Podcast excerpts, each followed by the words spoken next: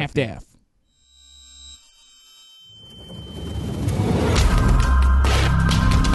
Eu sou Gisele Camargo e esse é o Anticast número 450.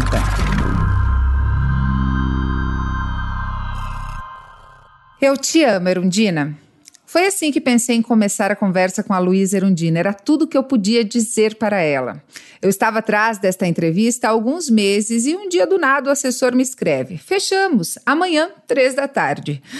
Ui, gelei, mas melhor assim. Quanto mais tempo eu tivesse, mais eu ia ficar pensando no que dizer para e sobre esta mulher que eu não ouso descrever, só sei admirar muito. Foram poucas horas até que chegasse o momento da entrevista e eu não consegui pensar em outra coisa. As gravações do Anticast são feitas por plataformas de vídeo chamada, mas no momento das conversas só o áudio fica aberto para aumentar a qualidade da gravação. Com a Erundina, não consegui. Na verdade, eu nem pensei em desativar a câmera. O tema é a participação da mulher na política e como você pode conferir daqui a pouquinho, o objetivo foi cumprido até parte da entrevista. Depois, perdi a linha. Fiquei muito emocionada. Falei que queria entrar no computador e abraçá-la, chamei de maravilhosa e marcamos um café ou, quem sabe, uma cervejinha para depois da pandemia. Quando terminei a entrevista, eu me sentia renovada. Não tem sido fácil viver no Brasil, não tem sido fácil trabalhar com a informação no Brasil. Eu amo fazer o Anticast, muito, muito mesmo, de verdade. Mas é bastante pesado. Não tem espaço para o consumo seletivo de informação, não dá para fingir que está tudo bem ou que dias melhores virão. Por isso, a entrevista com a Erundina foi um bálsamo. Claro que o assunto é pesado. Ser mulher é injusto em qualquer lugar do mundo, ainda mais dentro do ambiente político e no Brasil, não preciso nem falar. Mas há uma esperança na Erundina, uma coisa prática de luta, mas também de mística, de fé, de sonho. E, gente, que coisa linda é ver uma vida coerente, uma história ilibada ao longo de quase 90 anos de existência. Erundina nasceu dois anos depois de as mulheres terem a permissão de votar no Brasil. E ainda que tivesse idade suficiente para votar, provavelmente não poderia fazê-lo, já que em 1932 só as mulheres casadas, veja bem, com autorização do marido, ou ainda as viúvas e as solteiras que tivessem renda própria poderiam participar da eleição não tem muito o que comentar, né? Até porque poucas mulheres tinham renda comprovada, já que a principal função da mulher era, na visão da época, a procriação e o cuidado do lar. Dois anos depois, ano em que a Erundina nasceu, as restrições caíram e a obrigatoriedade do voto feminino só veio em 1946. E para termos a noção do atraso em que vivemos, na Nova Zelândia, o direito ao voto foi concedido às mulheres em 1893, quase 40 anos antes. Foi o primeiro país do mundo a permitir o voto feminino. Hoje, 2020, quem governa a Nova Zelândia é Jacinta Ardern. Aos 37 anos, ela é uma referência para o mundo sobre uma liderança progressista. Retirada aí as devidas diferenças e as especificações de cada país, Jacinta fez uma administração brilhante da pandemia do novo coronavírus. Adotou o lema Bata Forte, Bata Rápido, fechou tudo de maneira rigorosa por 75 dias, chegou a zerar o número de casos no país. Cortou em 20% o salário dos parlamentares, incluindo dela, e agora, para retomar a economia, propôs uma semana de trabalho de quatro dias, visando incentivar o turismo no país. Parece um sonho, né? Por aqui temos políticos sendo acusados de roubar dinheiro de respiradores e material médico durante uma pandemia, uma verdadeira queda de braço entre governos federal, estaduais e municipais, e os parlamentares travando uma guerra para conseguir um aumento de salário em meio à crise econômica que tem levado fome à mesa de quatro em cada dez famílias brasileiras. Não dá para resumir todas as virtudes de Jacinta ou todas as suas políticas exitosas ao fato de ela ser uma mulher. Mas fato é que, pelo menos no que diz respeito a uma das maiores crises dos últimos 50 anos, pelo menos, as mulheres se saíram muito melhor em termos de gerenciamento. E não sou eu quem digo, é a ciência. Um estudo realizado por duas pesquisadoras da Universidade de Liverpool comparou a condução da pandemia em países semelhantes em termos demográficos, econômicos e sociais, como Irlanda e Nova Zelândia. Os dois são países com pouco menos de 5 milhões de habitantes. Na Nova Zelândia, que tem como primeira-ministra a Jacinta, do Partido Trabalhista de centro-esquerda, foram 1.835 casos de Covid-19 e 25 mortes causadas pela doença. Já na Irlanda, que tinha como primeiro-ministro até julho Léo Varadkar, do Partido Liberal, e que depois passou a ter como primeiro-ministro Michael Martin, foram mais de 35 mil casos e 1.802 mortes. Outra comparação feita pelo estudo é entre a Alemanha e Reino Unido, ambos com menos de 100 milhões de habitantes. Na Alemanha de Angela Merkel, do Partido Conservador União Democrata Cristã, foram quase 289 mil casos de Covid-19 e 9.454 mortes. Já no Reino Unido, sob a gestão do conservador Boris Johnson, foram 439 mil casos do novo coronavírus e 42 mil mortes. Segundo a revista norte-americana Forbes, em artigo publicado em abril deste ano, abre aspas, de Islândia a Taiwan e da Alemanha a Nova Zelândia, as mulheres estão mostrando ao mundo como lidar com uma situação complicada. Acrescente exemplos de países como Finlândia e Dinamarca, e esta pandemia está revelando que as mulheres têm o que é preciso para combater um problema, fecha aspas. Infelizmente, a presença das mulheres na política mundial ainda é bem pequena. As mulheres, nós mulheres, somos vistas como incapazes ou menos capazes para assuntos que não sejam relacionados ao cuidado direto. Ainda há sobre as capacidades femininas a visão de mulher cuidadora. No mundo inteiro, as mulheres representam 70% dos profissionais de saúde e elas são também maioria nas áreas de asseio e conservação e educação infantil. Já dos 153 chefes de Estado eleitos em 2018, 10 eram mulheres apenas, segundo a União Interparlamentar. No mundo corporativo, não é nada diferente. Segundo um estudo divulgado no ano passado pelo INSPER, apenas 13% das empresas brasileiras têm CEO mulheres. Na média geral, aí, entre cargos de chefia, presidência, vice-presidência, as mulheres ocupam 19% dos cargos de chefia no país. E por quê? Por causa do sistema patriarcal legitimado pela religião e pelo Estado, algo que ainda é muito real e presente, como você pode ouvir neste áudio do Edir Macedo, durante uma reunião lotada em uma igreja da Universal do Reino de Deus.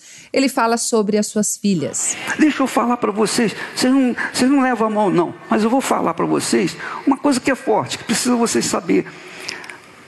Eu, quando nós fomos para fora, lá nos Estados Unidos, elas, as duas, eu falei, vocês vão fazer o high school, que é o, apenas o, é o, o ensino médio, vocês não vão fazer faculdade. A Esther me apoiou. Mas os parentes achavam absurdo. Por que, que vocês não vão fazer faculdade? Porque se você se formar numa determinada profissão, você vai servir a si mesmo, você, você vai trabalhar para si. Mas eu não quero isso, vocês vieram para servir a Deus, eu quero que vocês sirvam a Deus. Entendeu o que eu estou falando? Não estou contra você estudar e se formar, não.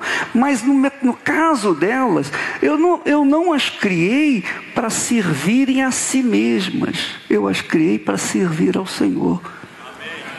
Então, não, você vai fazer até o ensino médio. Depois, você vai, se você quiser fazer a faculdade, você, você que sabe, mas até o seu casamento você vai ser apenas uma, de, uma pessoa de ensino médio. Porque, se, deixa eu falar para você, se a Cristiane, vem cá, Cristiane se ela fosse, presta atenção, na minha visão, se ela fosse doutora e tivesse um, um grau de conhecimento elevado, e encontrasse um rapaz que tivesse um, um grau de conhecimento baixo, ele não seria o cabeça, ela seria a cabeça. Não é isso? E se ela fosse a cabeça, não serviria para não serviria à vontade de Deus. Um homem que tem que ser cabeça, eles têm que ser cabeça, porque se eles não forem cabeça, o casamento dela de, deles vai estar fadado ao fracasso. Mas não é isso que se ensina hoje. O que se ensina é o seguinte, minha filha, você nunca vai ficar sujeito a um homem. Não é assim? É ou não é? Você não vai ficar sujeito a um homem. Tá bom, então vai ficar sujeito à infelicidade. Porque não existe família, não existe casamento, não existe felicidade, a mulher cabeça e o homem corpo. É fracasso. Ouvindo ele falar, parece até que a gente faz uma viagem no tempo, né? Até 1827, as mulheres não tinham direito a aprender no Brasil. E muitos historiadores apontam que foram os indígenas que solicitaram a inclusão feminina nas escolas. No texto incrível intitulado Mulheres Educadas na Colônia, Arilda Inês Miranda Ribeiro escreve, abre aspas, os índios haviam solicitado ao padre Manuel da Nóbrega que instruísse também as mulheres.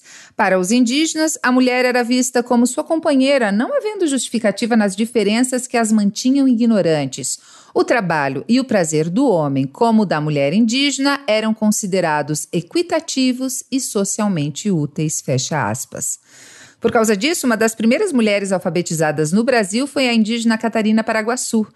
E a vontade que eu tive de chorar ao ler que esse pensamento já existia em 1800 e que até hoje a gente só se orgulha da descendência europeia e sabe de cor de onde vieram os nossos antepassados, Itália, Portugal, Espanha, mas esquece a origem indígena.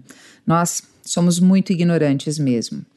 Por outro lado, os colonizadores que vieram salvar os indígenas acreditavam que a mulher fazia parte do imbecilitus sexus, ou seja, o sexo imbecil, assim como as crianças e as pessoas com deficiência mental. A primeira mulher a entrar para um curso superior no Brasil foi Rita Lobato Velho Lopes, em 1887. Eu sempre fico meio desconfiada com esses marcos históricos, porque ter a primeira mulher em uma universidade é bem diferente de as mulheres terem acesso ao ensino superior. Mas hoje no Brasil, as mulheres são maioria nos bancos das universidades. Segundo o relatório da OCDE de 2019, dos brasileiros de 25 a 34 anos com ensino superior, 18% são homens e 25% são mulheres. Segundo dados da Cooperação de Aperfeiçoamento de Pessoal de Nível Superior, a CAPES, de 2018, os cursos de mestrado e doutorado no Brasil tinham 19% mais mulheres. Ainda assim, Bem, ainda assim, a diferença salarial entre homens e mulheres é uma realidade bem gritante e voltou a piorar como é de se esperar de um governo que vê a mulher como uma fraquejada. E sim, eu sei que essa frase é relativamente antiga, mas ela é a síntese da visão sobre a mulher que esse governo tem. Ano passado, a Agência Brasil fez uma reportagem bem legal sobre o assunto, com dados levantados no Cadastro Geral de Empregados e Desempregados. Segundo a matéria, em 2011, homens com ensino superior ganhavam 63,93% a mais do que as mulheres também com ensino superior. Em 2012, essa diferença começou a cair, passando para 61,78%. Em 2018, chegou a ser 44,7%, mas em 2019 a diferença aumentou e passou a ser de 47,24% e contando. E tem outro dado aí que é o retrato de uma verdadeira guerra pessoal que eu comprei ainda na adolescência: a desigualdade na distribuição de tarefas domésticas. Eu sempre achei absurdo que os homens esperassem a refeição na sala, comessem por primeiro e depois voltassem a assumir o controle remoto enquanto as mulheres e as meninas iam limpar a sujeira. E aí eu lembro de uma tirinha da Mafalda, uma das minhas primeiras feministas. A mãe dela lavando roupa e ela pergunta: Mamá, o que te gostaria de ser se vivieras? Em 2018, as mulheres gastaram o dobro do tempo nas tarefas domésticas. Segundo dados do IBGE, as mulheres dedicaram em média 21,3 horas por semana com afazeres domésticos e cuidados de pessoas. Os homens gastaram com as mesmas tarefas 10,9 horas. E não importa se a mulher trabalha fora ou não, ainda são raríssimos os lares em que as tarefas domésticas são divididas de maneira igual. Ou seja, nós estudamos mais, trabalhamos mais e ganhamos menos. É isso. Eu poderia entrar aqui ainda no desgaste mental, que é pensar em tudo que é necessário para que uma casa funcione, para além da execução das tarefas. Mas eu vou me apegar a outro dado. Mulheres e meninas no mundo todo dedicam 12,5 bilhões de horas por dia ao trabalho de cuidado sem receber um centavo, segundo o estudo Tempo de Cuidar, lançado pela ONG Oxfam Brasil em janeiro deste ano. O valor de todo este trabalho, se fosse remunerado, seria no mínimo 10,8 trilhões de dólares por ano, mais de três vezes o valor da indústria de tecnologia do mundo. Ainda segundo o estudo Tempo de Cuidar, se a fortuna de 1% dos mais ricos do mundo, que são homens brancos em sua esmagadora maioria, fosse taxada em 0,5%, seria possível criar 117 milhões de empregos no mundo em áreas como saúde, educação e assistência social pelos próximos 10 anos. Como disse Rose Maria Muraro, o feminismo transformou o mundo. Como o feminismo ele acabou, agora ele é o maior movimento social do século XXI. E eu digo que, como li em algum lugar do universo das redes, os homens deveriam ficar felizes que nós queremos igualdade e não vingança. A manutenção do poder na mão dos homens é confortável para eles. E mesmo aqueles que têm se aprofundado no tema, seja de maneira genuína ou seja para abraçar o discurso politicamente correto, não é natural apresentar pautas que contemplem o universo feminino. É uma questão de lugar de fala. Por isso, representatividade é tão importante. Aliás, a coisa mais importante que um político homem pode fazer por uma mulher é ceder o seu espaço. Sim, ceder. Para a maioria dos homens que conseguem se posicionar na vida política, existe pelo menos uma mulher responsável pelas roupas, pela comida, pelas compras, pelos filhos. É uma visão bem simplista e heteronormativa, mas um retrato fiel do Brasil. E aí, para uma mulher que decide se dedicar à política, existe um homem que vai cuidar de todas as exigências domésticas? Eu acho que conheço mesmo só o esposo da Jacinta. Depois de ter uma filha, a primeira-ministra tirou seis semanas de licença maternidade e aí voltou para as atividades de administrar uma nação. E o pai da menina, o apresentador de TV Clark Gayford, ficou em casa cuidando da filha. Sonho, né? Por todos esses motivos, a trajetória de uma mulher na vida política é tão difícil e marcada por sacrifícios pessoais. E sim, precisamos de incentivos que ajudem na equidade de gênero na tomada de decisões na esfera pública. A primeira ação afirmativa para incentivar as mulheres a ocuparem cargos públicos foi da Marta Suplicy, na época deputada federal, em 1995.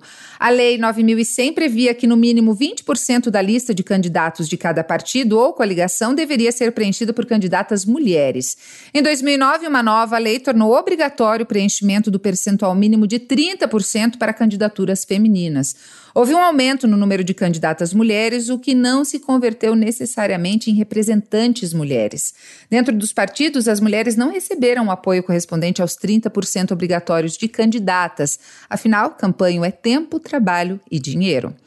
Em 2015, rolou ali a mini reforma política que gerou a Lei 13.165, garantindo que os partidos deveriam destinar, no mínimo, 5% dos recursos para campanhas femininas e, no máximo, 15% de todos os recursos do fundo partidário para as candidatas. Ou seja, o mínimo de 30% das mulheres teria acesso pelo fundo partidário a, no máximo, 15% dos recursos. E aí, mais briga. A bancada feminina no Congresso se articulou de maneira suprapartidária até que em 2018 o Supremo Tribunal Federal definiu ser inconstitucional a verba destinada para as campanhas femininas e que o mínimo destinado às mulheres deveria ser de 30%. Apesar do show de candidaturas femininas laranjas presente na maioria dos partidos, mas com destaque bem grande aí para o PSL, que elegeu Jair Bolsonaro, 2018 foi o ano em que o Brasil atingiu 15% 40% das mulheres nas cadeiras do Congresso. Mas a onda conservadora, que atinge o mundo, não escolhe gênero, e um exemplo disso é o projeto de lei apresentado pela deputada federal do PSL, Caroline Tone, para acabar com a cota de 30% das candidaturas femininas. Entre os argumentos apresentados pela parlamentar, a falta de interesse feminino por atividades político-partidárias.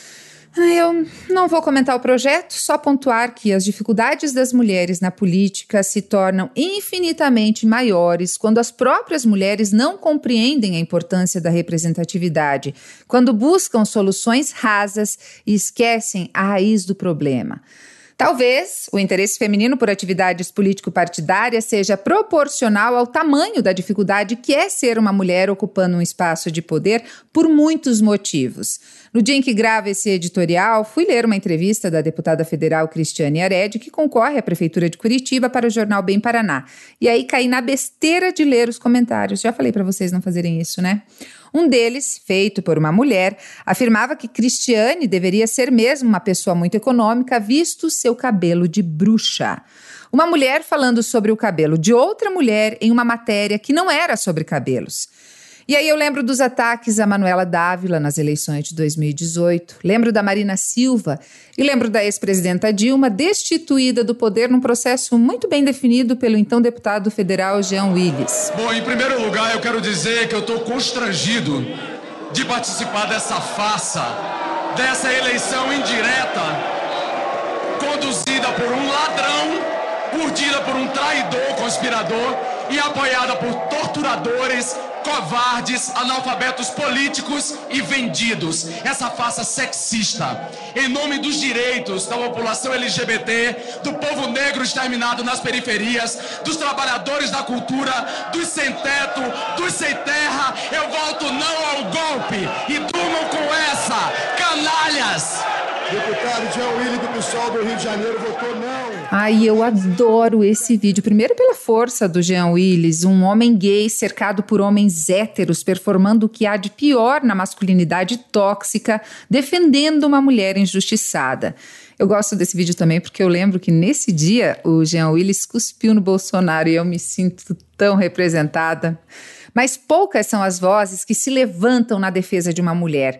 E se a mulher de César não basta ser honesta, é preciso parecer honesta, na carreira política feminina no Brasil não basta nem ser e nem parecer honesta. Dilma foi afastada pela prática de pedaladas fiscais. Dois dias depois ao impeachment, Rodrigo Maia, que ocupava o cargo de maneira interina, sancionou a lei que flexibilizou as regras para abertura de créditos suplementares sem a necessidade de autorização do Congresso, também conhecido conhecido como pedaladas fiscais. Benedita da Silva, única ex-governadora do Rio de Janeiro ainda viva que não foi presa ou afastada do cargo por corrupção, teve que ir a uma delegacia prestar queixa por ser vítima de racismo nas redes sociais. Luísa Erundina, primeira mulher eleita prefeita de São Paulo, solteira, nordestina e de esquerda, deu visibilidade à questão da moradia e trabalhou com afinco pelas minorias, foi condenada a devolver aos cofres públicos 350 mil reais 30 anos depois do mandato.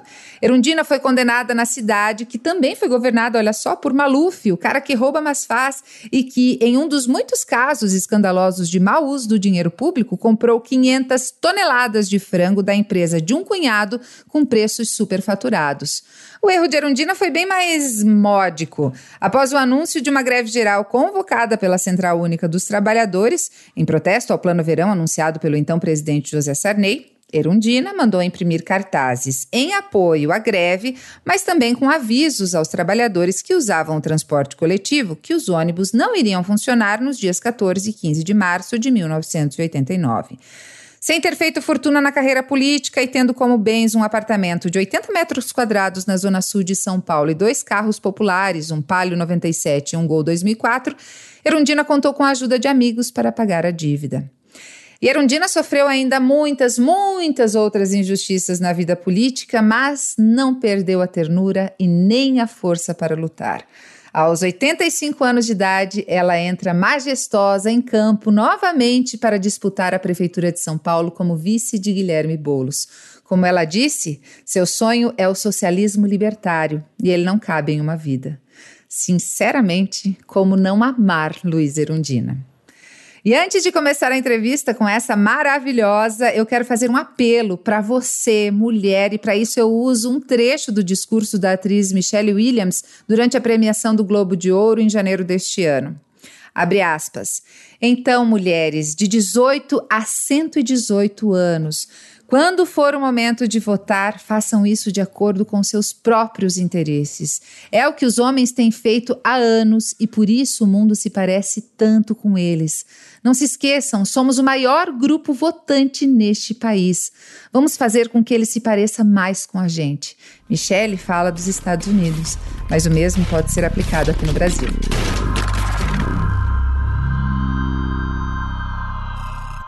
E no programa de hoje eu tenho a honra de convidar ela, que é assistente social e política brasileira. Ela é filiada ao PSOL e atualmente é deputada federal pelo estado de São Paulo, é pré-vice-candidata à prefeitura de São Paulo.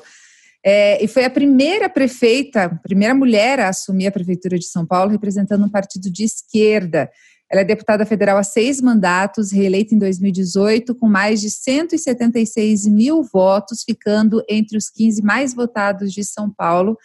Eu tenho a honra de entrevistar hoje a Luísa Erundina. Muito obrigada, viu? É um prazer, Gisele, é, fazer esse diálogo com você e os internautas que nos, que nos assistem ou que nos ouvem. Com certeza, vão ouvir sim. Eu quero começar essa entrevista só dizendo que eu admiro muito o seu trabalho. Você é uma inspiração para as mulheres, para mim e para muitas mulheres da minha geração. Muito obrigada por continuar tão firme e forte nessa luta tão admirável e tão, tão difícil. E eu quero começar, Erundina, perguntando é, a gente vive um momento bem ambíguo, assim, de retrocessos. Hoje saiu uma publicação de que o Brasil ficou em, pela, pela ONU Mulheres, o Brasil ficou em nono lugar, atrás apenas de do Chile e mais algum país é, na questão de respeito aos direitos políticos das mulheres e também que o governo publicou uma nova portaria com regras sobre o aborto em caso de estupro. A gente então vive um momento de retrocesso, mas ao mesmo tempo a gente vê mais mulheres ocupando espaços políticos. Para você que está nessa luta há tanto tempo, qual que é, como é que está a balança aí? Como é que está a, questão? Estamos avançando mais ou retrocedendo mais? Veja, Gisele, é um prazer também estar aqui no seu programa. E o tema que você nos traz é oportuno, necessário, que sempre o é, né, pela distância, o desequilíbrio que existe entre a participação da população feminina em relação aos homens. Eles têm historicamente ocupado a maior parte dos espaços de poder em todos os níveis, seja do aparelho de Estado, seja no mercado de trabalho, seja na academia, enfim. Nós mulheres, que somos 52% da população, temos uma representação de 15% na Câmara dos Deputados aqui no Brasil. E já foi muito menor, foi de 8%, 7%. E só na última eleição, graças inclusive às cotas, sobretudo a cota do ponto de vista do fundo eleitoral, obrigando que, assim como a mulher já conquistou por lei né? 30% obrigado, obrigatório de você compor as chapas né, de candidaturas já foi uma vitória. Agora, isso não significa que, de fato, se consegue eleger esses 30% de mulheres, mas, de qualquer forma, é uma garantia de que ela pode se dispor a disputar o poder e, quem sabe, conseguir alguma fatia desse poder. Mas foi exatamente a partir da decisão da Justiça Eleitoral de que, assim como a mulher tem direito a 30% nas vagas das chapas eleitorais, a ela também de, deve ser destinado, devem ser destinados 30% do fundo eleitoral. Isso se deu a partir da última eleição, anterior, portanto, a última eleição foi em 2018, e, portanto, essa conquista é, conseguiu que se desse um salto importante no número de deputados na Câmara de Deputados aqui do Brasil mas é uma luta enorme, é muito pouco em relação ao que nós somos na produção da riqueza do país, na produção da ciência, da pesquisa, da cultura. Enfim, nós temos um legado de construção na história da humanidade muito importante. E não é justo que, nos que a sociedade, o Estado, o poder constituído, é, não reconheçam a, a necessidade de um equilíbrio, um equilíbrio, ou pelo menos, pelo menos não, uma paridade de gêneros na composição das chapas eleitorais e também na ocupação dos espaços que existem nos poderes do Estado brasileiro, seja executivo, legislativo, judiciário, mas infelizmente estamos longe disso, mas evidentemente já foi muito pior há pouco tempo atrás. E com relação a esses retrocessos que nós temos vivendo, você acha que a gente está é, é, avançando mais, retrocedendo mais, porque Bolsonaro é um verdadeiro e tudo que ele significa, né? A gente personifica nele, mas tudo que ele significa e todo, todo mundo que entrou com ele, com esse pensamento de um Brasil menos igual, de um Brasil, enfim. É, você acha que a gente está retrocedendo, a gente está avançando na questão das, da política da mulher, das mulheres, de igualdade, equidade? Olha, o impacto desse governo né, fundamentalista, retrógrado, de extrema direita, é despreparado, né, não é uma pessoa que tem uma compreensão da realidade dos fatos é, de forma correta, me parece assim uma pessoa meio desequilibrada. Que vergonha, né, Erundina? É muito triste, é muito triste. É, enfim, quer dizer, o que o Brasil está.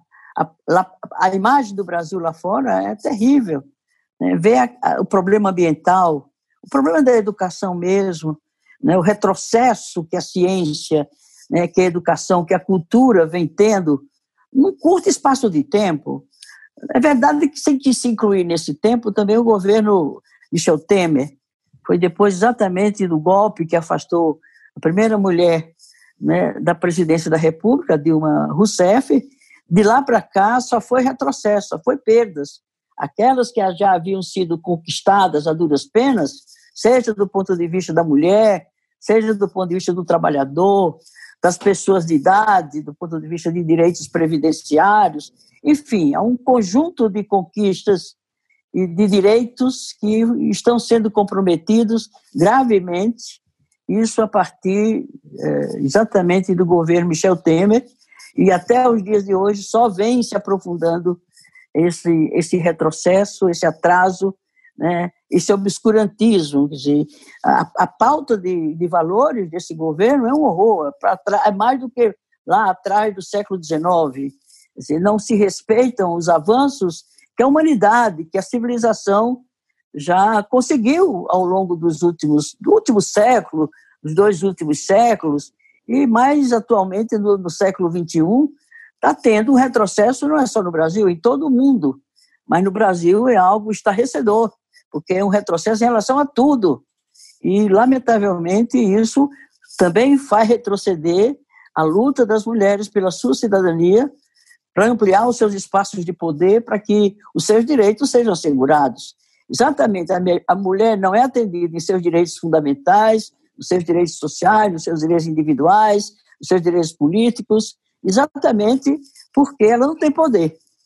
No momento em que ela tiver poder nos espaços institucionais e ter uma construção de maioria capaz de fazer valer as ideias, as posições, as propostas das mulheres, ela vai avançar, inclusive, em relação aos seus direitos, na legislação, na destinação de recursos do poder executivo, na presença dela no mundo da ciência, da pesquisa, na sociedade como um todo. Portanto, isso requer da nossa parte, mulheres, um empenho, uma dedicação, é, é, um preparo que nos dê qualidade em relação a tudo aquilo que a gente faz e aquilo que a gente se propõe, porque a desigualdade nessa disputa é muito, muito desigual para nós. Né? Então, nesse sentido, a nossa responsabilidade é maior. Eu costumava dizer, quando fui prefeita, que eh, eu tinha que acertar tudo, porque é, o, quando o homem erra, sobretudo exercendo um poder, há muita tolerância em relação a ele. Né? A sociedade tolera, não tem grandes né, exigências em relação ao desempenho de um homem à frente de um governo. Já em relação a nós mulheres, quando conseguimos conquistar, né, inclusive nem acreditam que somos nós que governamos. É, era frequente alguém perguntar qual é o homem que decide por você no governo porque eles não acreditam na competência, na nossa competência.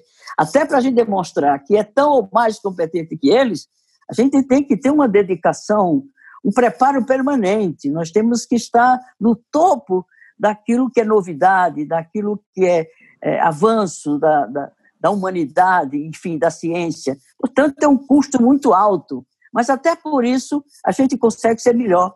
Modéstia à parte, eu estou estendendo isso não só em relação a mim, mas a todas as mulheres em todos os campos de atividade. No mundo da comunicação também, no mundo da informação, como vocês jornalistas, estão se destacando uh, dos homens exatamente porque eles não são obrigados a se empenhar, a serem bons, serem melhores. Eles não têm uma, sabe, uma realidade como a nossa, e onde o espaço de atuação e de trabalho sempre nos é muito são, são muitos obstáculos e temos que superar todos eles com competência, né, com, com perseverança, não desanimar nunca e de fato é e, e transformar até a, a disputa do poder e transformar a forma de exercer o poder. Porque se for para a gente manter a mesma forma de exercer o poder como os homens o fazem, ou fazer a disputa de forma mesquinha, né, autoritária, repressora, como acontece, então não vale a pena. É como a gente diz, são mulheres com cabeça de homem, ou mulheres com prática de homem. Aí não vale a pena. É, quer dizer, a nossa responsabilidade é, além de nós disputarmos o poder, porque o poder é importante para a garantia de direitos, tanto da mulher como da sociedade de um modo geral, né? É, mas também nós temos que transformar o exercício do poder. Portanto, é preciso ter poder, é, ter consciência disso, se formar para o exercício do poder e ter uma perspectiva transformadora do ponto de vista de exercer o poder de forma democrática, de forma participativa, é, de forma transparente, de forma ah, de reconhecer né, o conhecimento e o valor das outras pessoas, dividir o poder, não concentrar o poder, não centralizar o poder. Portanto, é uma tarefa gigantesca disputar o poder de homens que têm, inclusive, partidos que favorecem as candidaturas masculinas. Em assim. dinheiro, em tempo de televisão, em A grande maioria, né? A grande maioria. São raras as mulheres que estão na presidência de partidos. Sim. Porque ela não tem espaço nem dentro dos partidos para se destacar no exercício de cargos de direção, nem nos sindicatos, na, na, no caso dos trabalhadores, até sindicatos com a presença predominante de mulheres, você tem muitas vezes o presidente é homem. Dizer, é uma coisa, porque isso também é cultural. Dizer, nós não fomos formadas, educadas, né, no sentido de disputarmos né, lideranças, né, é, temos uma vida pública, nós somos sempre silenciadas, nós somos sempre invisíveis. Nós não nos destacamos porque sequer a gente tem a oportunidade de aparecer. Eu estava lendo que das comissões no parlamento, as mulheres sempre, a participação é pequena, mas quando participam sempre são de educação, violência doméstica, nunca sobre economia, sobre infraestrutura. Lógico. É como se o nosso cérebro não fosse capaz de pensar sobre isso. Exatamente. E a gente se subestima também, no, Sim. num certo sentido. Né? Eu tenho uma. Porque o fato da mulher escolher homens, até mesmo para governá-la, ou para dirigi-la, ou para liderá-la, enfim, ela precisa adquirir autoestima, né? perceber que ela é capaz, tanto quanto o homem, nem é mais nem menos, não é nada disso é que a desigualdade é tão grande que para que ela realmente rompa esse, esse silêncio, né, essa, essa solidão em que a mulher se encontra. Por exemplo, as obras literárias, são poucas as que se destacam como com autoria feminina, né? porque sequer ela tem a oportunidade de mostrar a sua capacidade de fazer poesia, da sua capacidade de escrever romances, ou de escrever, escrever uma obra de arte, ou fazer uma obra de arte. Portanto, ela não é estimulada pela sociedade, ela não é estimulada sequer pela família.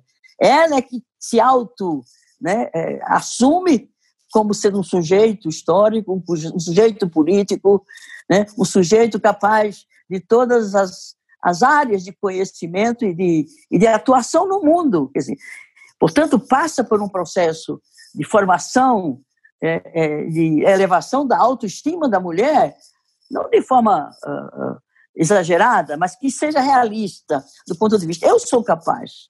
E se eu me disponho a aprender, eu aprendo. né? e, e, eu sou capaz de criar.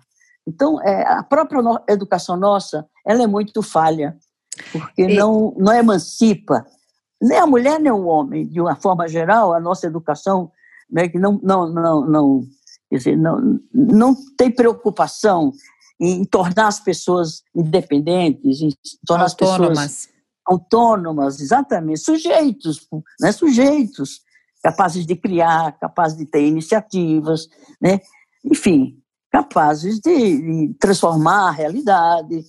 Então, isso passa também, viu, Gisele, pela nossa nossa formação, da nossa nosso crescimento pessoal também. E pensar também na ação coletiva. Nós mulheres cada vez temos que nos juntar mais. Mas Erundina, porque hum. daí como é que você me explica, por exemplo, ou como você lida, ou como você se sente, não sei, porque eu também não sei como eu me sinto vendo que, por exemplo, a, a, deputada Carolina de Tone, do PSL de Santa Catarina, foi ela que entrou um com um projeto para acabar com a cota feminina de 30% do fundo partidário, um retrocesso sem tamanho. É como você vê uma mulher nesse discernimento? Ela não entendeu nada, mas daí você pensa que uma mulher que se é, é tão difícil para a mulher por questões de por questões de divisão de trabalho doméstico, porque a gente não tem essa criação é, para autonomia, enfim, é tão difícil uma mulher dispor desse tempo e, enfim, ir para a política, mas daí não entendeu nada? Como é que você explica isso? É, ela, ela incorporou também a subalternidade, ela se sente que é natural. E isso o ideológico funciona muito, sobretudo o fundamentalismo moral, religioso, né, passa para a mulher a ideia de que ela é, de fato, a costela do homem. E isso é figurado no texto bíblico, mas, por outro lado, tem uma, uma, uma, um realismo muito grande no comportamento de grande parte das mulheres.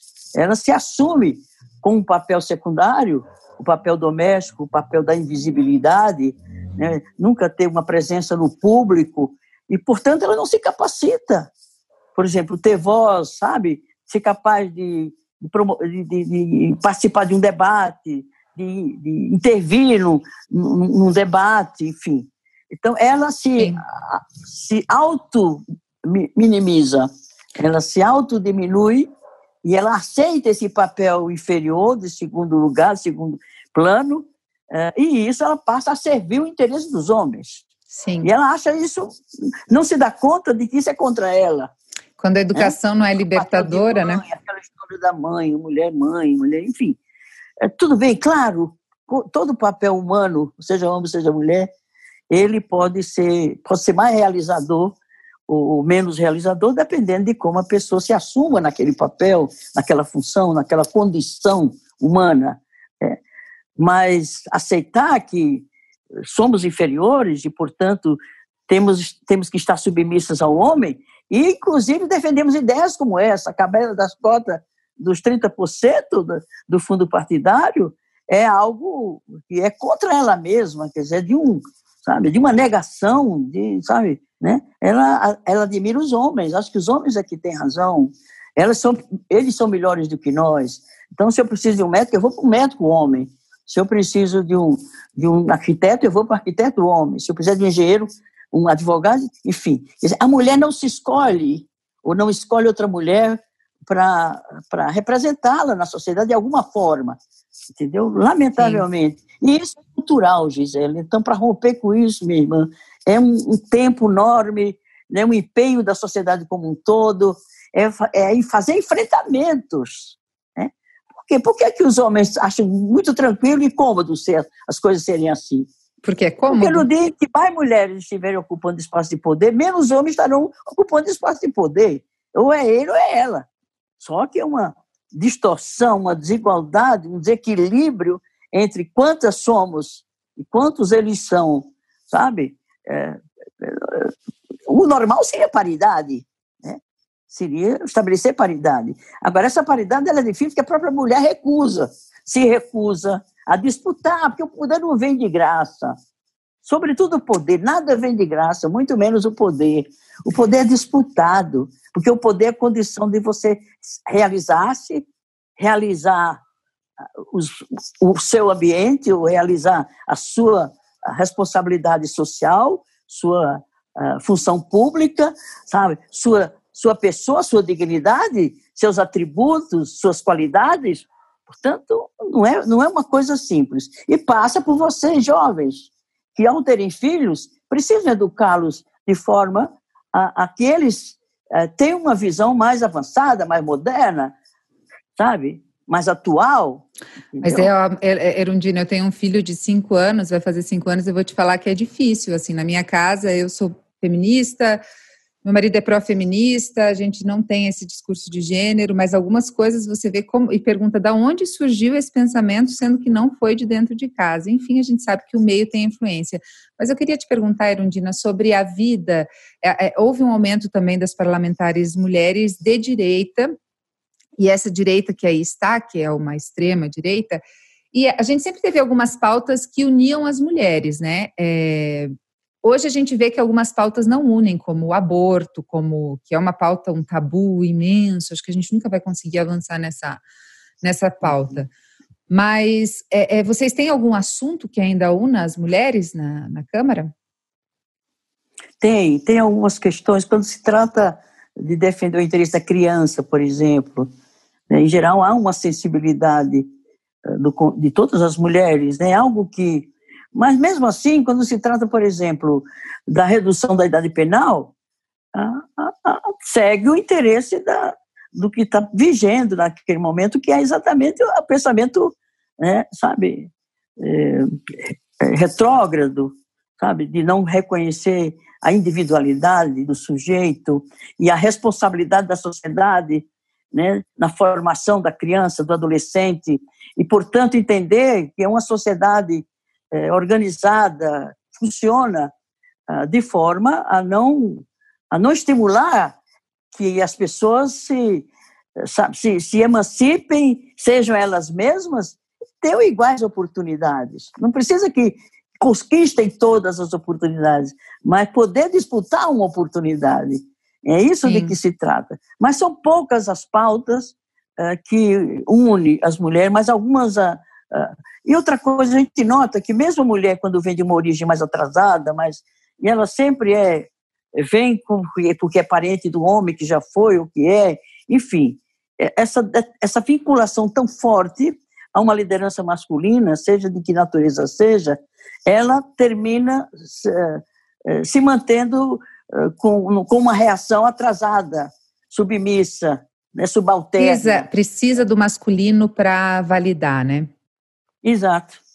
Erundina, no dia seguinte da eleição que você, 89, que você foi eleita prefeita de São Paulo, nordestina, solteira, mulher, qual foi a sensação? Eu sou de muito, esquerda. muito de esquerda. Eu sou muito foda. Você pensou isso? Desculpa o palavrão. tem problema. Eu sou de maior. Como é que foi a sensação? Como é que foi a sensação? Foi essa, assim? Ou medo? Dizer, ou foi não, foi como se não fosse comigo. Um mecanismo psicológico de tal ordem e foi porque foi tão grande o impacto, né? Não que eu não esperasse, porque eu vi que no, nos últimos nas últimas semanas, nos últimos dias, Chegamos no dia da eleição, eu estava em terceiro lugar, portanto, distante do que já estava se organizando para ir para Paris, para descansar da campanha e vir governar já com o secretariado escolhido. Foi o senhor Paulo Maluf. Então, eu.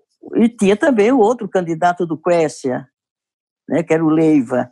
E tinha o Serra, tinha toda essa turma, né?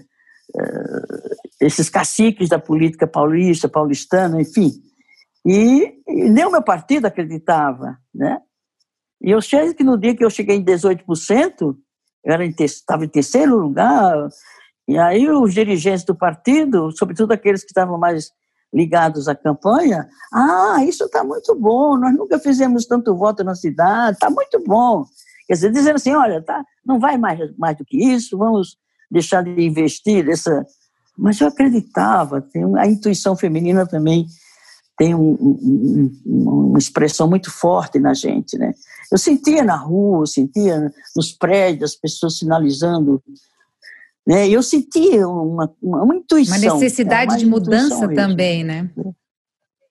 Sim, claro, que eu só estava naquilo, porque eu tenho isso também, viu, Gisele? Pela minha origem de classe, pela forma como eu nasci, eu cresci, eu fui vivendo, né, é, eu tive que me virar. Eu sempre tive que ter uma autonomia, eu não me lembro de ter tido uma infância, né, que eu fiz bobagem na infância, ou que eu fiz, entendeu, trela. Não, eu, eu já era adulta quando criança. Com quatro, cinco anos eu já me percebia preocupado se via ou não vinha chuva, né? Se ia ter seca e nós tínhamos que sair de lá, sabe? O sofrimento dos adultos era de tal ordem que transferia para os filhos mais pequeninos, sabe?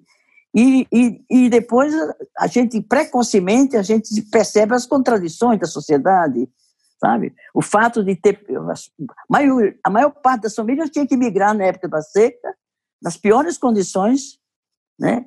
como Graciliano coloca na sua obra Vidas Secas, né? que é aquilo lá, aquilo não tem nenhum imaginário, aquilo lá era real. Eu vivi esse drama da seca né? no cenário né? transcrito, o, o, escrito pelo o, Graciliano Ramos.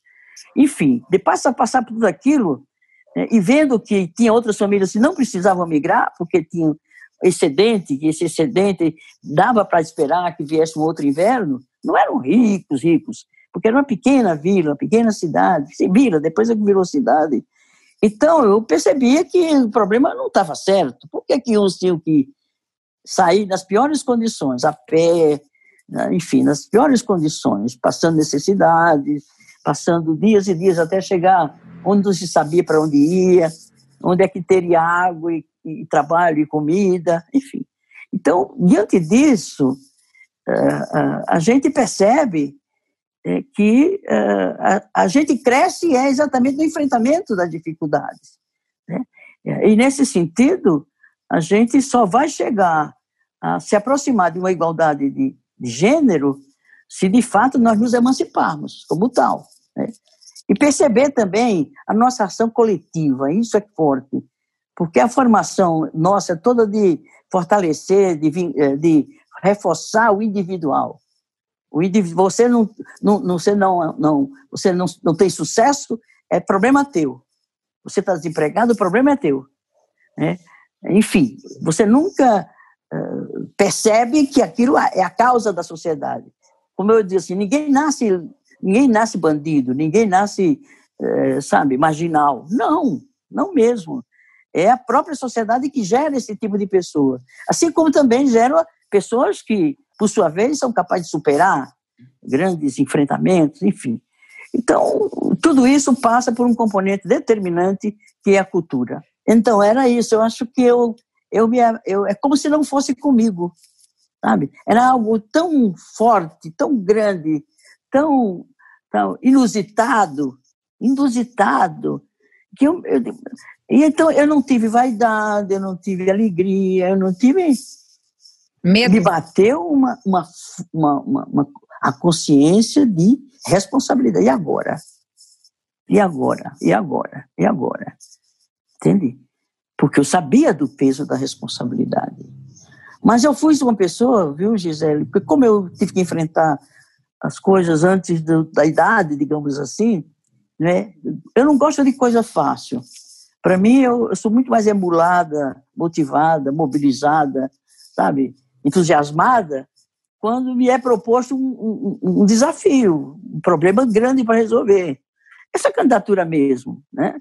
Eu não queria ser candidata a vice mais, nessa idade, para quê mais? Já fui prefeita, nem é uma questão pessoal, né? Mas, por outro lado, eu via o drama que esse país está vivendo hoje, sabe? A dificuldade, os retrocessos que nós estamos sofrendo, as perdas que nós é, estamos tendo nesse, nessa fase dos últimos cinco anos. É esse tempo que destruiu tudo, quase tudo aquilo que a gente construiu. O patrimônio nacional, a soberania nacional. Em tão pouco os tempo, né? Sociais, os direitos, muito pouco tempo. Muito E está tá se comprometendo o futuro das novas gerações, das próximas gerações. Aquela emenda constitucional 95, que paralisou os investimentos nas políticas sociais por 20 anos, olha, pelo amor de Deus.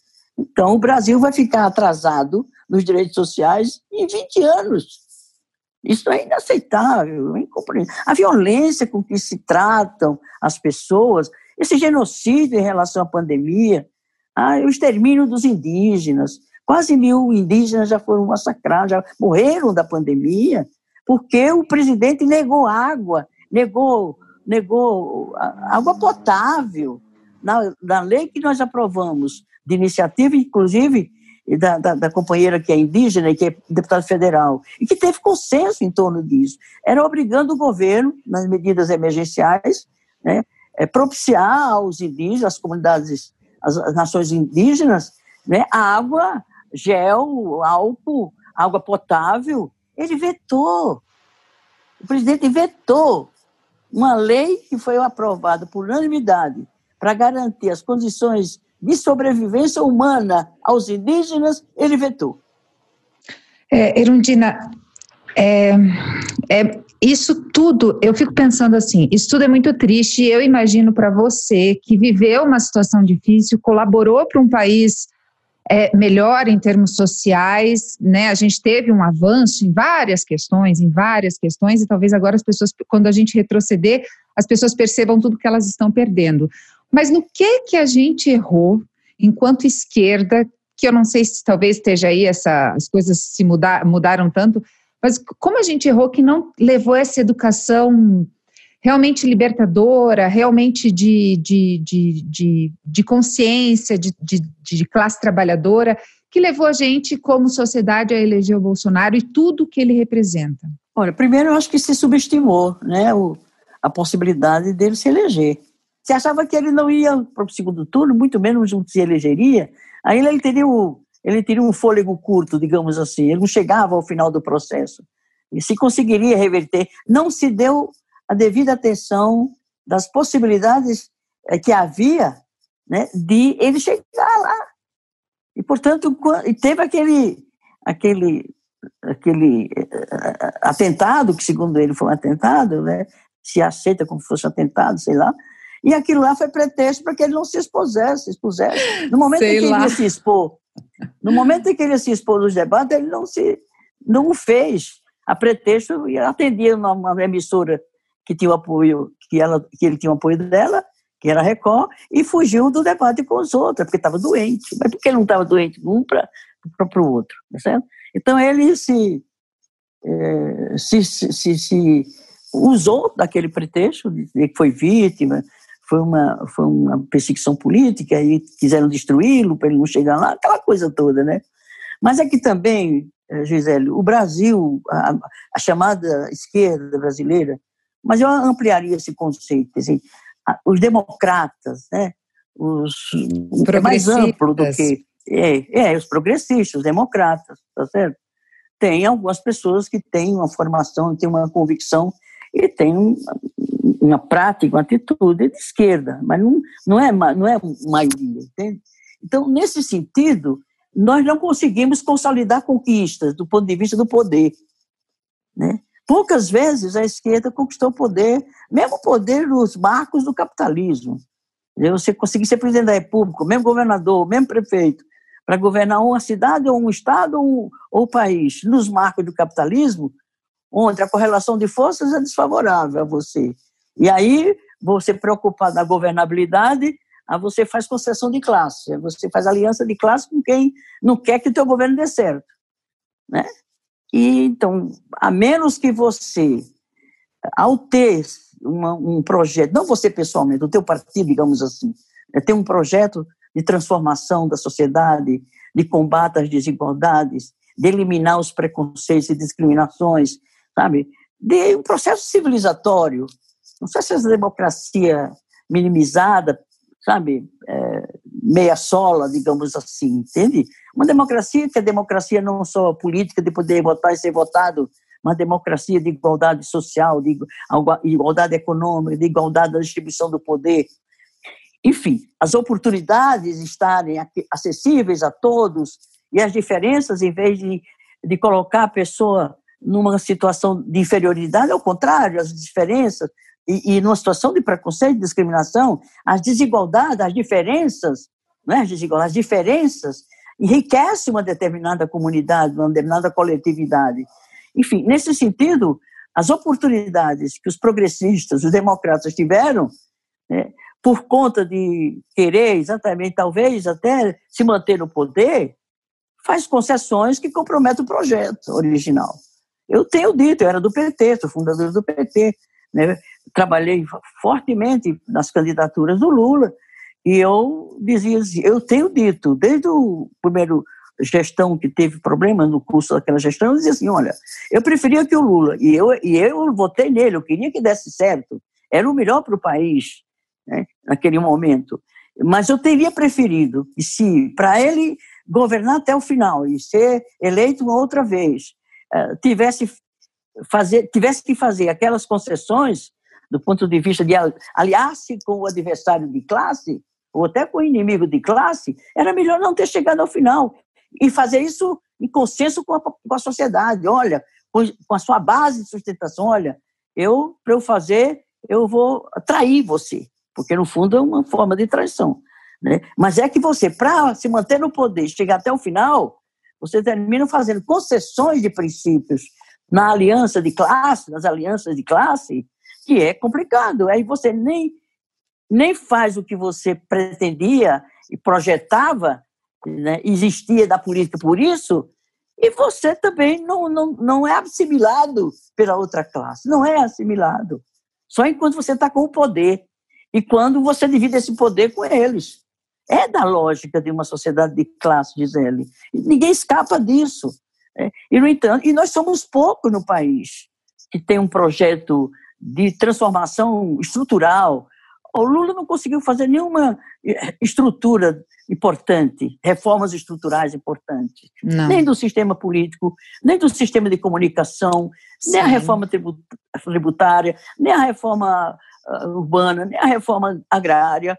Então, nem houve distribuição de renda, houve, houve transferência de renda. Você tirar a renda de uma política para colocar noutra política, e aí permitiu, sabe, é, grenar recursos para as classes populares sob a forma de Bolsa Família e, e a, a, as políticas compensatórias que foram feitas. É evidente que melhorou a qualidade de vida daquelas pessoas, elevou o nível de economia em regiões mais pobres, mas não emancipa. Mas o problema era mais embaixo, né? E daí não quis era comprar essa briga. Eu gosto muito. Então, uma, uma... Tanto é que ele não conseguiu votos né, suficiente para fazer nenhuma reforma. E essas reformas estão vindo agora pelas mãos da direita. A reforma trabalhista, a reforma, a reforma uh, previdenciária, a, a, administrativa, a reforma tributária, que é o, é o mecanismo mais eficaz de distribuição de renda, é, a, é, a, é o sistema tributário. No sentido de você fazer justiça fiscal. Quem, quem tem mais tem que pagar mais, quem tem menos paga menos. Né? Você tratar igualmente os desiguais é você aumentar as desigualdades. Então, se você fizesse uma reforma tributária onde as alíquotas, né, aquilo que é, tem que ser pago, que fosse desigual para aquele que tem mais poder de contribuir do que outro que tem menos poder. E aí o Estado arrecadaria mais para redistribuir sob a forma de políticas públicas, políticas sociais, né? ou ter uma reforma tributária é, que você é, é, de fato conseguisse mais recursos para distribuir renda. Distribuir renda. Por exemplo, o salário mínimo real, aumento real do salário mínimo, esse sim é transferência de renda. Uma justiça tributária fiscal é uma distribuição de renda. Mas já Bolsa A, Bolsa tal, programa assistencial tal e qual renda é essa, aquela, é, são medidas compensatórias que mantêm as coisas como estão, né, aliviam um pouco né, a, a, exclusão e a, os problemas dos mais pobres, né, está no extremo da, da, da, da, não, da não atendimento aos direitos fundamentais essenciais, direito à vida, direito à saúde, direito à segurança, direito à liberdade, enfim, todas essas questões né, são colocadas lá, não sei onde, nunca se resolvem, e as coisas não mudam. Para mudar, você tem que romper com os privilégios. A né? gente vai fazer uma reforma administrativa que não vai mexer com o legislativo? Não né? vai. A vide, a vide como vamos só mandar. Eu gostei muito desse conceito de que a esquerda não fez, a direita está fazendo, né? A custa do, do sangue, do suor. É, Erundina, e você é, o teu processo com, com o Lula e com o PT, eu, eu vejo como uma injustiça, né, na, na minha visão, não sei se você vê assim, é, mas hoje, essa relação, o PT ainda é, a, a, ainda tem uma força, né? A gente consegue, tem, tem o antipetismo, mas em termos de, de representação, o PT tem uma força. PT tem capacidade hoje de liderar uma mudança? De onde virá uma possível mudança? Você acredita que a gente vai ter dias melhores ou não? Olha, uma instituição, e o partido é uma instituição, é como um ente vivo, né? Ele nasce, ele cresce, ele evolui, depois ele envelhece, evolui. Então, o, PT, embora seja relativo 45 anos, que eu, parece que é o tempo que, de existência do PT, é, não é muito passado. largo né? mas não é muito largo esse tempo do ponto de vista da história. É, mas o processo de nascimento, vida e morte ocorre com as, com as instituições também. E um partido também ocorre isso. Porque um partido, Gisele, quando nasce, ele nasce por uma determinação histórica.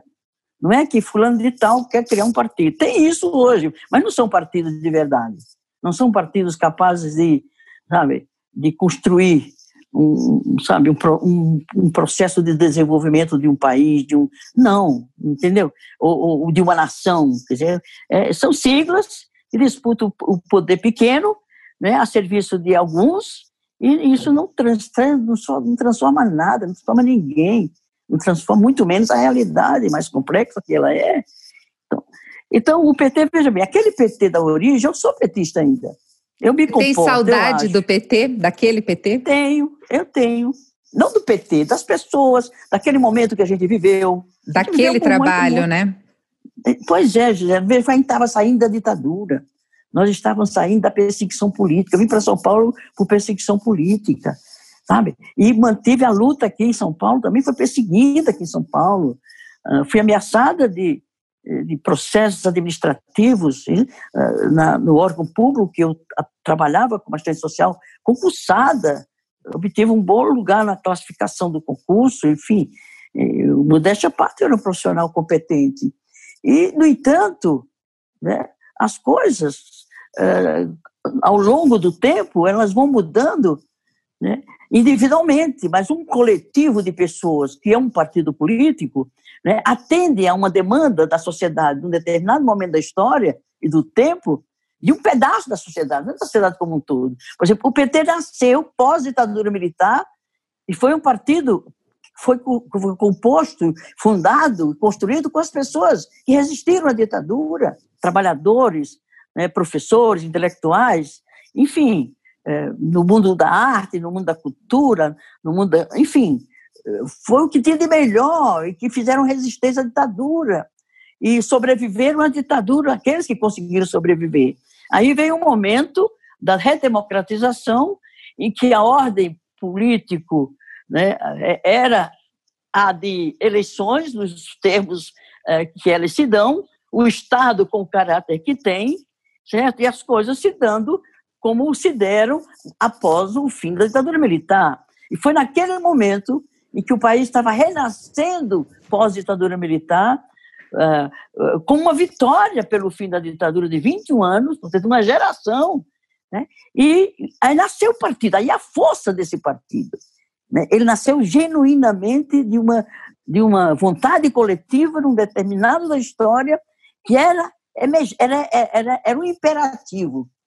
Os que lutaram contra a ditadura e estavam entrando na redemocratização, portanto, no regime democrático, precisava de uma ferramenta, de um instrumento, que é partido, para poder fazer política e continuar sonhando os seus sonhos e lutando por eles. Com uma sociedade igualitária, uma sociedade com igualdade de direitos, com igualdade de gênero, de raça, de etnia, de, de opção eh, pessoal em relação à, sua sexualidade, enfim, a tudo isso. Era isso que nos, que nos uh, emulava, que nos dava, sabe, alegria, vontade de lutar, de vencer os obstáculos, sabe? Então, o PT foi uma coisa importante na história desse país. O Lula teve um papel fundamental na história desse país.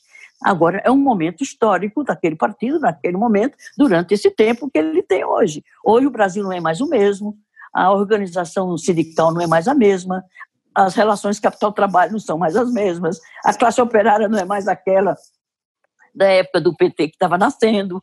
Então, por tudo isso, não é de se admirar as dificuldades que hoje o PT tem.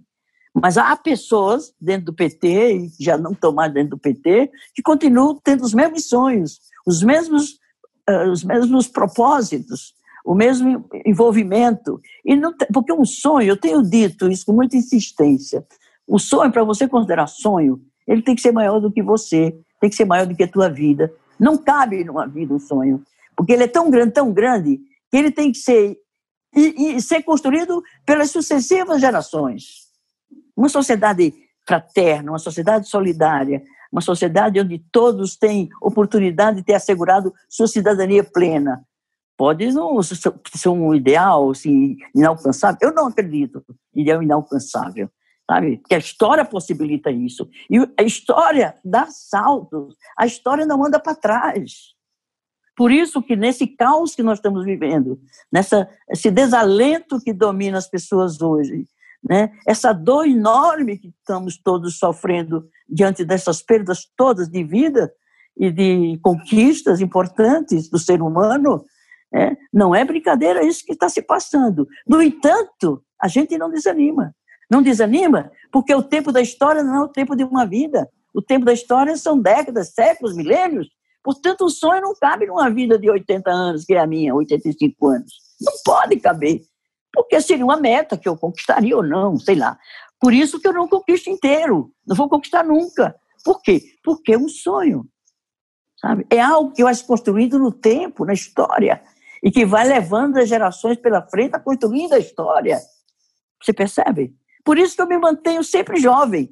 Mudaste a parte, eu não me sinto velha. Nossa, eu tô aqui emocionada. Eu te, queria entrar pela tela do computador para dar um abraço em você se a gente não tivesse vivendo uma pandemia. a gente pode, depois da pandemia, dar esse abraço, ah, tomando um cafezinho junto, ou então um, uma cervejinha junto, né? um choppzinho junto. Adoro, linda. Então, é, é, então essa Gisele, questão do sonho é o que te mantém com esse vigor, assim, é, que você é, é Mas não um sonho abstrato. Não é um sonho abstrato. A qual é o teu sonho? Conquistar. É exatamente a transformação uh, da sociedade numa nova sociedade, um novo mundo. Socialista, libertária? É, é, exatamente. Exatamente. E hoje... Qualquer ditadura, você de esquerda ou de direita é ditadura, não aceito, entendeu? É, que ser libertário. Um, né? Sim, eu vi um programa do Abu Janra que ele perguntava para você se no PSC tinha comunista e você falava que tinha socialista e você falava que não. No PSOL tem socialista? Tem, tem, tem, no, no, tem, tem sim. Tem socialistas de verdade, tem no PSOL, tem no PT, né? Pessoas que são as mesmas de 45 anos atrás, quando fundaram o PT. Agora, como ente que nasce, como a visão do, de um ser vivo, de uma instituição viva, ela não permanece jovem, viva a vida toda. Mas tem as pessoas que é, porque um partido, ou uma família, ou uma instituição qualquer, ela se forma de, de pessoas, né? E as pessoas evoluem, elas mudam, ou elas evoluem também. Né? O ser humano é, né, é a dinâmica da história, é a dinâmica da vida, é a dinâmica da natureza, é a dinâmica do ser humano, é a dinâmica. Por isso que a história não anda para trás. Sim. Né? E tem os momentos de baixa. Esses momentos de baixa faz, faz parte, inclusive, da dialética da história. A tal da da espiral dialética da história, dos ciclos históricos. Ele vai, nasce, evolui, num dado momento ele evolui, dá a impressão que acabou com tudo, é causa absoluta, não tem mais jeito. Aí ele evolui e retoma o ciclo, mas no outro patamar. Ele não desce até o zero. Ai, eu ele quero vai... ter essa essa esperança forte, assim, porque. Mas é, isso é real, isso é da ciência. Sim, sim, com certeza, eu né? sei, mas parece então, tão distante. Existe, é real. Então, eu estou dizendo, essa, essa compreensão que eu tenho da realidade histórica, sabe, é que me dá a segurança, a certeza de eu acreditar que o meu sonho não morre comigo. É, eu acho que a diferença é que você já viu esse processo e eu e a minha geração temos essa urgência. Tipo, eu quero que o Bolsonaro já saia em 2022 sabe, que se aniquile, que vai ficar tudo é. bem. Eu, eu preciso acreditar nisso. E não, né? Tipo, é porque eu tenho essa urgência para minha geração. É, e não, as é, coisas vão é. ficar para além de mim. Né? É lógico. E, e, tem que reconhecer as conquistas também, né, Gisele? E se a gente estivesse sempre no, no, naquele ciclo atrás, não, tem. Olha, como é que eu chegaria eu, Luiz Erundina, nascido em Iraúna, de uma família de camponeses sem terra, migrando cada seca, né? É, que, que, uma criança de um ano se criasse de família como a minha, era um, era um milagre que aquela menina dar certo existir, entendeu? Não é só eu, minha família, são muitas, ou, ou eram mais naquele tempo, enfim. Como é que cheguei aqui? Entendeu? É um processo sócio-histórico social, né? uma construção coletiva. O mesmo a ruindade aí do Bolsonaro, né? não dá para individualizar. Ele é tão não. ruim, tão ruim, tão ruim. Ele causa tanta coisa perversa, cruel, que não é, pode ser obra de uma pessoa só. Não. Ele é fruto de um momento da sociedade e ele canaliza na figura dele, nas, nas, nas desqualidades dele, dos defeitos dele, sabe, as condições de fazer essa, essa coisa horrorosa que está aí. Isso está no mundo também.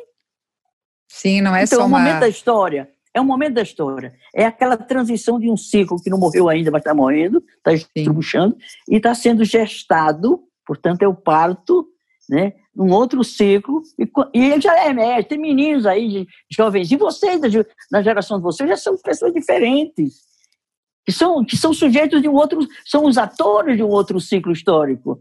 Sim. Já não é mais o meu. Você acha que Mas mundo... eu me vejo em vocês. Eu me vejo em vocês. Sim, porque você é Sabe? maravilhosa, só isso. Não, é não, não é por isso. Vocês são a, aquelas pessoas que têm atributos, né?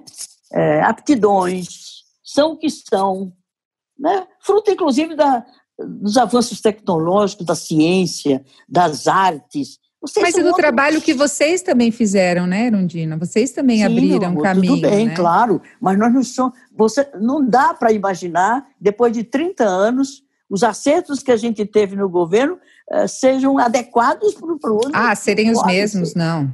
Não, com certeza. Não é verdade? É, eu não, e as fazer... pessoas são diferentes. Porque, Sim. por exemplo, as crianças, os adolescentes, vocês jovens, que têm mais facilidade em dominar é, essas novas tecnologias. É um outro tipo de construção eh, do, do, do pensamento lógico. Você tem WhatsApp, Erundina? Tenho. E você administra? Quer se comunicar comigo? Não, não, eu quero, mas é porque eu acho maravilhoso, porque é uma tecnologia, algo diferente, né? Eu tinha sugerido é. da gente gravar pelo é Skype, né? daí o teu assessor é. falou, ah, ela domina bem o Zoom, e eu não dominava o Zoom, eu tive que dar uma corrida para aprender aqui, para poder me adequar, mas maravilhoso. É, eu só quero fazer uma correção, eu falei do partido PSC e nada a ver, é o PSB, que você foi filiada durante algum tempo. É... Eu fiquei 19 anos lá. Sim. Fiquei 17 no PT, fiquei 19 no PSB. Você tem mágoa, Erundina? Porque eu vejo você assim, tipo, no PT, uma questão de injustiça. Como prefeita de São Paulo, você foi. Porra, São Paulo teve. Desculpa o palavrão de novo. São Paulo teve é, é, o Maluf, sabe? Você foi condenada a devolver dinheiro, só você. Tipo, é, é, é você não se sente assim que a história foi foi injusta? Não, que por outro lado eu tive, né, eu, eu, eu consegui aquilo que grande parte da minha geração, das mulheres da minha geração não conseguem. Né? Eu não, não, não, não, se faz, quem faz política com, com raiva, com ódio, com, não vai longe. Não, você é de uma meiguice realmente é, é, que se salienta, assim, que se sobressai. Eu queria ficar conversando com você aqui o resto da tarde, mas o seu assessor também, me dá, falou, né? não dá, né? Não dá. É, deixa eu te fazer. Foi um... muito legal, viu, Gisele? Não, muito espera, eu quero que você fale uma palavra. Eu tenho várias amigas que estão concorrendo esse ano, que estão, tem esse, eu vejo assim, esse movimento da, da mulher na política, que é fato, né? A gente teve um aumento e tal. Queria que você dissesse para elas assim uma palavra, você que tanto sofreu, que abriu tantas portas, o que, que você diria para essas mulheres jovens que estão agora entrando na política e que ainda não é uma coisa é, é, ainda é bem difícil e desigual? E tem que considerar o poder como a ferramenta, o instrumento né, eficaz para você realizar tudo aquilo que você é, pensa, deseja, projeta, para transformação. Eu não quero transformar só São Paulo capital, só, só, o Brasil, eu quero transformar o mundo. E o meu sonho tem que ser grande desse jeito, senão não é sonho. Não, não consigo nem, nem transformar minha casa. Se eu não conseguir, se eu não for capaz de sonhar desse tamanho, então o que eu diria para essa menina que são vocês, jovens, inclusive uma geração linda, né? Vocês são de uma de uma geração muito bonita, né? E, e certamente uma mente, com certeza uma mente diferente, enfim, de uma capacidade, sabe, de sacar as coisas, de, entendeu? De jogar para frente, de, entendeu? Então, é isso. Compreenda a política, se interesse pela política. Não confunda política com políticos e políticas. Né? A política como atividade humana né? a serviço polis. da coletividade. Polis, exato. É. E aquilo que Hannah Arendt fala, né, que a, a política é uma, é uma ação de sujeitos coletivos, não como algo individual. Por isso, se você ou aposenta, ou morre, ou não consegue mais fazer, está sendo levado pelos outros que estavam eh, fazendo essa ação política junto com você. Não acaba, não termina. É nem isso. se conclui no teu tempo, nem se conclui das, das próprias gerações, que é uma outra civilização que está vindo. Esse outro ciclo histórico que está entrando aí é uma outra civilização, é uma no, outra humanidade, não tenha dúvidas. E isso não é nenhuma coisa extraordinária, não é transcendental, nada disso, é história. É a dinâmica da história, a dialética da história. É ciência. É o caráter dialético da natureza, do ser humano, da história, da sociedade, enfim. É isso, a dinâmica, a mudança, a transformação é da essência daquilo que é. Foi feita assim. Para quem acredita em Deus, Deus que fez a natureza, ou fez o ser humano e fez tudo. tudo. Para quem não acredita, é o cosmos, né? é o universo, é, é essa energia fantástica que a gente não é capaz nem de alcançar. É de uma, de uma beleza, de uma grandeza, sabe? É, que dá alegria de viver. O ser, e dá energia, mesmo, né? É, energia. É energia. você que é você que está aí concorrendo. Se cruzando, né? se cruzando, Sim. energias se cruzando, ou se excluindo também, né? Sim. É muito lindo a vida. A vida é uma coisa maravilhosa. Não é? Tá aí você é concorrendo a mais uma eleição. Parabéns por essa força, por essa garra, por Mas essa eu te digo, é, é pela tragédia que o Brasil está vivendo. É por já ter governado essa cidade, ver a potência dessa cidade, não só para começar e terminar nela mesma, mas com a possibilidade de influir o país. Nós conseguimos muita coisa naquele momento, organizando os prefeitos. A Frente Nacional do Prefeito ainda hoje existe, fomos nós que criamos, eu e mais alguns prefeitos do nosso campo, sabe? É, coisas que a gente vai criando e vai se perpetuando e vai se desligando de quem teve a ideia inicial, que é esse jogo, né? vai jogando e outros vão levando para frente e vai fazendo história. Né? Legal. Então, por isso que eu estou nessa chapa, porque eu acredito muito no, no Guilherme. O, o Guilherme é uma liderança emergente, sabe? Muito, muito especial, sabe? Ele se formou na luta com o povo. Sim. Ele jovenzinho, fazendo cursos na USP, de uma família de classe média. A mãe dele, inclusive, é paraibana, é minha conterrânea uma médica, casada também com um médico, e esse rapaz foi morar com o pessoal do movimento, sabe? Viveu lá. E as pessoas se lembram dele, ainda hoje estava vendo uma senhorinha lá na periferia, e ela dizia assim, ah, dizia, chegou o menino. Aí uma delas disse, ah, é como se ele fosse meu filho. Coisas assim, sabe? É uma pessoa assim, sabe, desapegada, é uma pessoa generosa. E inconformada com a situação, né? Sim, é, claro. Claro. E preparado. Ele é uma pessoa preparada. Uma pessoa inteligente, uma pessoa capaz. E jovem. Você vai está é, disputando uma liderança que o país está precisando, não é? Com não certeza acha? vocês são um sopro de esperança, não só para São Paulo, mas para o Brasil inteiro. Assim, a gente tem acompanhado muito a, a, a campanha que vai começar ainda, né? Essa pré-campanha de vocês, com o sentimento de que, ok, as pessoas talvez tenham, tenham visto, é, é, entendido algumas diferenças, né? Irandina, muito obrigada. Ô, Gisele, Mesmo do fundo do e coração. Te conhecer, foi muito bom te conhecer. Oh, querida, muito obrigada, é. viu? Quero mandar, manda, fala assim, um beijo pessoal do Anticast. Um beijo ao pessoal da Anticast. Isso aí, muito obrigada. Obrigada, pessoal, por ter ficado até aqui. Parabéns um pelo trabalho, pelo o trabalho de vocês é essencial. Né? Pela luta, companheira. Vamos em é, frente. Vamos lá. Gostei da companheira. um beijo. E eu, eu, eu sempre peço aos meus companheiros de, de luta, de trabalho, de partido, nunca chame outra pessoa de companheiro se você não sente amor por ela. Ah, mas ó, eu vou te dizer que hoje eu cheguei a dizer, eu estava com um pré-candidato aqui em Curitiba, eu cheguei a falar que eu não sabia como ia começar a entrevista, eu falei, acho que eu vou começar falando, Erundina, eu te amo, porque assim, eu tenho tanta admiração por você, tanta admiração, que era assim que eu ia então, começar. É. Então é isso, companheira. E há certas palavras, certas manifestações que elas têm que ser ditas muito seriamente. Você não pode chamar o outro de companheiro, sem olhar nele e ser feliz por isso, né? Sim. Querida, muito obrigada, tá? Gisele, Obrigada a você, querida, viu? Vamos nos ver ainda. Vamos acabar vamos, essa pandemia, vamos que aí a gente vai se encontrar. Mas se, se prepara, procura. porque eu vou te abraçar Não, a gente forte. se procura. Então a gente tá se bom. procura. Então tá, tá bom? bom? Um beijo, querida. Um beijão, tchau, querida, tchau. Boa viu? sorte, bom trabalho. Um abraço também para os ouvintes. Um beijo. Abraço, pessoal. Outro grande.